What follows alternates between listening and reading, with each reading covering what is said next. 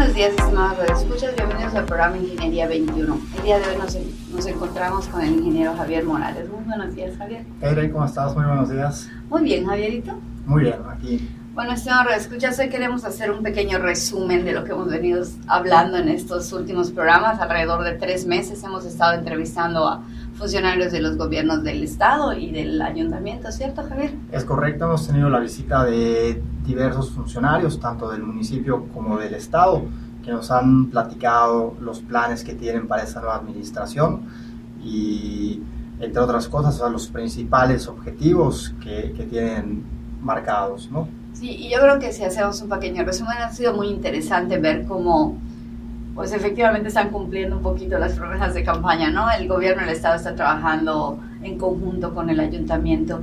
San Javier, ¿tienes como una lista de los que han venido como para recordar? ¿Podríamos recordar quiénes han venido del municipio, por ejemplo? Sí, por supuesto. Del municipio hemos tenido la visita de arquitecto Edgardo Bolio, que es el director del Instituto Municipal de Planeación, hoy el, el, INPLAN.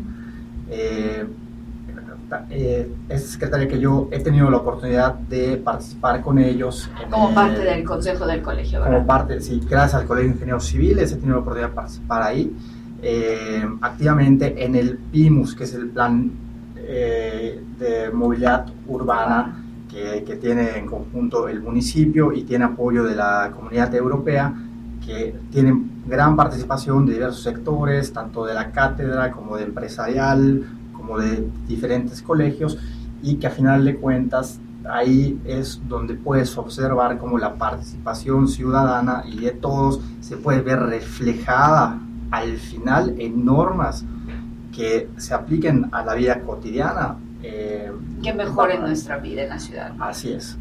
Eh, tuvimos la visita del arquitecto Edgardo Bolio, también nos visitó el ingeniero David Gloria, director de Obras Públicas Municipales, Tuvimos la visita de Federico el del arquitecto Federico Sauri, director de Desarrollo Urbano Municipal. Eh, la, vino la arquitecta Leticia Roche, eh, representando la Unidad de Desarrollo Sustentable de Mérida. A la licenciada Aura Loza, directora de Catastro.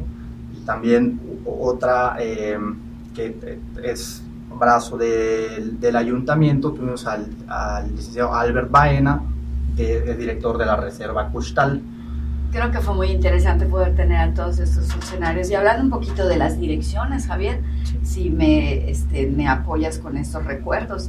Las direcciones estuvieron hablando mucho de los objetivos de lograr este, el pulmón verde en la ciudad, ¿recuerdas? Es correcto, sí. Eh, fue muy notable darnos cuenta cómo, a pesar de que fueron entrevistas independientes, todas ellas, tenían en común el objetivo de recuperar eh, eh, bueno, y conservar a la ciudad como un pulmón verde con conectividad, con transportes que sean menos agresivos eh, contra, la, contra el ambiente. Claro. Y sí, o sea, realmente nos dimos cuenta cómo están todos bajo la misma línea de, de, acción. Exactamente. Es muy interesante ver cómo el gobierno ya tiene un plan de acción. Bueno, de hecho, desde el gobierno municipal anterior, en otras entrevistas, estuvimos con diferentes funcionarios y el plan de desarrollo ya es un plan a mediano plazo, o a, perdón, a largo plazo, a 40 años, si, si mal no estoy, ¿no? Entonces, el saber que ellos ya están enfocándose a lo mismo, hablaban del paseo verde, la reserva Custal, cuando estuvo nos comentó que la gente vive alrededor de la reserva Custal, ¿no? que uno de los planes que tienen es mantener la reserva con los árboles que hay, con los animales que hay, pero al mismo tiempo también hacer paseos, ¿recuerdas?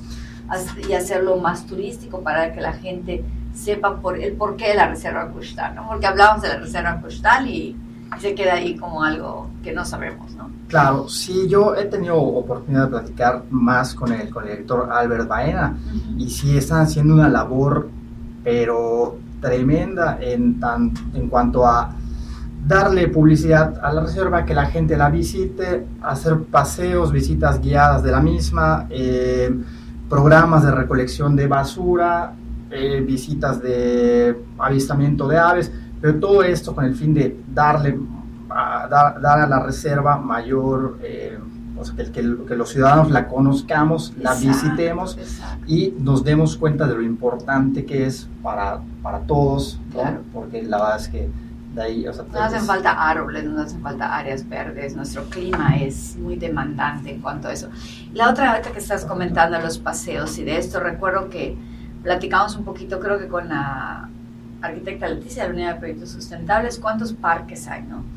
Y los parques, hay uno de los, uno de los parques que está este, cerca de Juan Pablo II y cerca de, del Parque Verde también, es el parque de la Reserva Arqueológica, una reserva arqueológica de Choclán Ujú. que yo no conocía y que de pronto por una, este, por una actividad eh, académica fuimos y es un parque de 5 hectáreas casi, que tiene Sí, ruinas dentro de la ciudad, que tiene árboles, que tiene espacios para caminar y que luego los ciudadanos no lo conocemos, Hasta para ir a pasar medio domingo, un sábado, o sea, Así es, sí, tenemos realmente muchos parques, muchas, muchos lugares que visitar dentro de la ciudad y que conociéndolos podemos sentir que son parte de nosotros y en base a eso ya después aportar, ¿no? De alguna Exacto, manera. Exacto.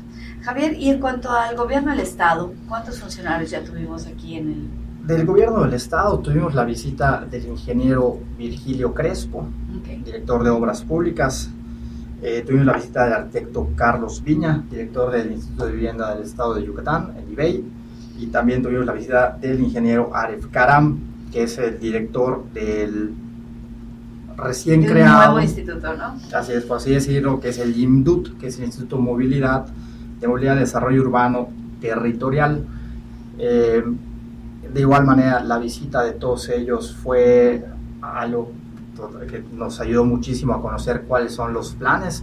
También pudimos observar eh, que siguen alineados a la misma a, a la misma idea de trabajo, ¿no? Tanto municipio con ayuntamiento van de la mano. Es- creo que es algo muy benéfico para la ciudad. Y un poco diferente a lo que se había dado anteriormente, ¿verdad? O sea, Pues de alguna manera hay que verlo. Yo estaba recordando que mencionaste al ingeniero Virgilio Crespo. Hay un plan que nos mencionaba el ingeniero David Loría sobre la pavimentación de todas las calles internas al periférico. ¿Recuerdas? sí. Y el, el ingeniero Virgilio Crespo, dentro de sus comentarios, lo menciona también. Tienen dividido el, la, la inversión, por Es- decirlo de alguna manera, ¿no? Así es, no recuerdo eh, precisamente los montos, pero, Claro. pero es un programa en el cual van de la mano, un, digamos, 40-60%, ¿no? Exacto. Por un- es un decir, el ayuntamiento con el gobierno del estado, van trabajando de la mano. Claro, y lo interesante es la meta de cubrir la pavimentación de todo lo de todas las calles que no están pavimentadas al interior del anillo periférico. Al interior del anillo periférico. Entonces, obviamente el ayuntamiento si lo quisiera hacer solo, pues no, no terminaría, ¿no? Y el gobierno del estado pues se metería en parte del ayuntamiento. Entonces, al trabajar en equipo creo que se va a lograr. Y es Así es. importante que los radioescuchas sepan o recuerden si no oyeron el programa para que también sepan a dónde a dónde ir, ¿no? A Porque parte de esto es este compartido con la ciudadanía. ¿no? Así es que, porque por ejemplo, eh, en este plan que, que ellos nos, nos platicaban, está también de la mano esa unión de- del pulmón verde, de cuáles van a ser los, los principales centros verdes de la ciudad y que tengan conectividad entre ellos eh, para que, pues, no, o sea, tengan una utilidad real. Exacto, para que realmente funcione, porque si el ayuntamiento siembra árboles, no sé, en el sur y el, y el, el del gobierno está en el norte, pero no hay una comunicación, de por sí los árboles, si se sembramos ocho, hasta donde yo sé, se, se logran entre tres y cuatro, o sea, a veces mueren hasta el 50%. Entonces sí ha sido muy interesante ver cómo ellos están este, integrados, ¿no? Claro, porque ahí, por ejemplo, también entraría de la mano eh, lo que nos comentaba la arquitecta Leticia, Sí. de qué árboles sembrar, Exacto. cuándo sembrarlos, cuáles hay que cortar, ¿no? Entonces es trabajo multidisciplinario que puede hacer fuerte a la ciudad. Exactamente. Y creo que es muy interesante ver cómo, por ejemplo, cuando se pavimentó la calle 60, tuvimos una poda de árboles este, muy fuerte, ¿no? Para poder hacer los trabajos. Y sin embargo, ahorita que los árboles ya se recuperaron, ya vuelves a sentir aquello que, ahorita que ya se empezaba el calor, ya vuelves a sentir la sombra, ¿no? O sea, para nosotros es muy importante tener árboles, ¿no? Y creo que es algo de los trabajos más importantes. Y en el caso del ingeniero Aref, creo que es interesante comentar que él está eh, pues iniciando un trabajo diferente, ¿no? Porque estaba a cargo de la Comisión Metropolitana del Estado de Yucatán, lo que conocíamos comúnmente como COMEI, Y actualmente, pues el otro eje que no hemos tocado mucho como resumen es el transporte. Y en ambos, este, en ambos, en ambos niveles de gobierno, perdón, eh, están atendiendo esto y el instituto va a ser un, pues como que la llave que destape, ¿no? que, que abra esto. Y uno de los mayores problemas de la ciudad, pues es, son los vehículos. Es correcto, sí.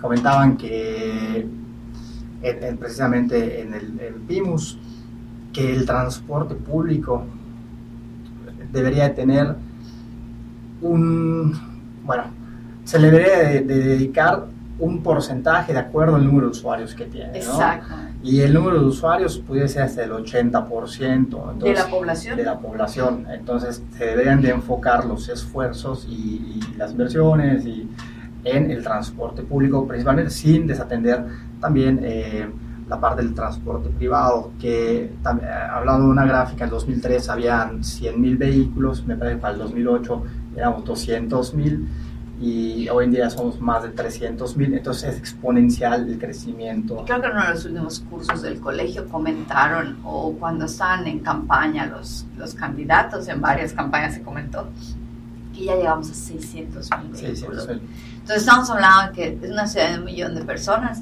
hay un vehículo, hay más de un vehículo por cada dos personas.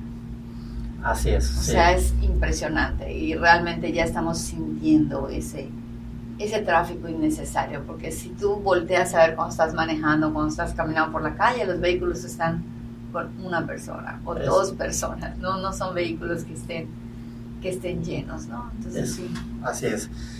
Sí, también creo sería importante, bueno, a mí que me quedó eh, mucho de, de, esas eh, ¿Entrevistas? que hemos tenido, del arquitecto Carlos Viñas, que él comentaba... Efectivamente, es un poquito un eje diferente. Un poquito un eje diferente, sí. Él, comentaba la parte que siempre el, al eBay se le ve como eh, la parte social, ¿no? Y la gente de repente olvida que, que, no es solo la parte social y del Estado, que sí nos comentaba que es muy importante que trabajen con los municipios del estado que están en, pobreza extrema, muchísimos de ellos, y que es uno de los objetivos principales que tienen marcados. Pero también nos comentó la parte que él, lo dividía como el brazo izquierdo, el brazo derecho de, Sí, es cierto, tienes toda la razón, muy interesante. ¿no? Y pues nos platicaba eh, para la parte derecha que incluye a, a la comunidad empresarial y participación privada, del el desarrollo que debe tener la ciudad ¿no? y cómo debe de crecer ordenadamente eh, dentro del periférico o en las zonas 2 que marca el plan de desarrollo que comentaba al 2040 y entonces ya con esos dos enfoques ¿no? de vivienda. Y también otra que me gustaría comentar que del ingeniero Virgilio Crespo nos comentó de este nuevo programa que, que quieren implementar. Ahora sí que sería como que eh, un, hay una... detonador o... Sí, o, algo que, que, él tiene muy, muy presente y, y con muchas esperanzas de, de que... De, de, que funcione, de que haga un cambio, ¿no? Así es. Nos cuenta, para las obras públicas de este sistema de calificación. ¿no? Ah, es verdad, es verdad. Hacer un sistema de calificación automático para que funcionara más. Exactamente, para ver qué proyectos eran los que tendrían serían más factibles de ser ejecutados y así enfocar los esfuerzos a aquellos que pues le darían más beneficio a más gente y más a la población y más a la ciudad en, sí, ¿no? y al estado de Yucatán.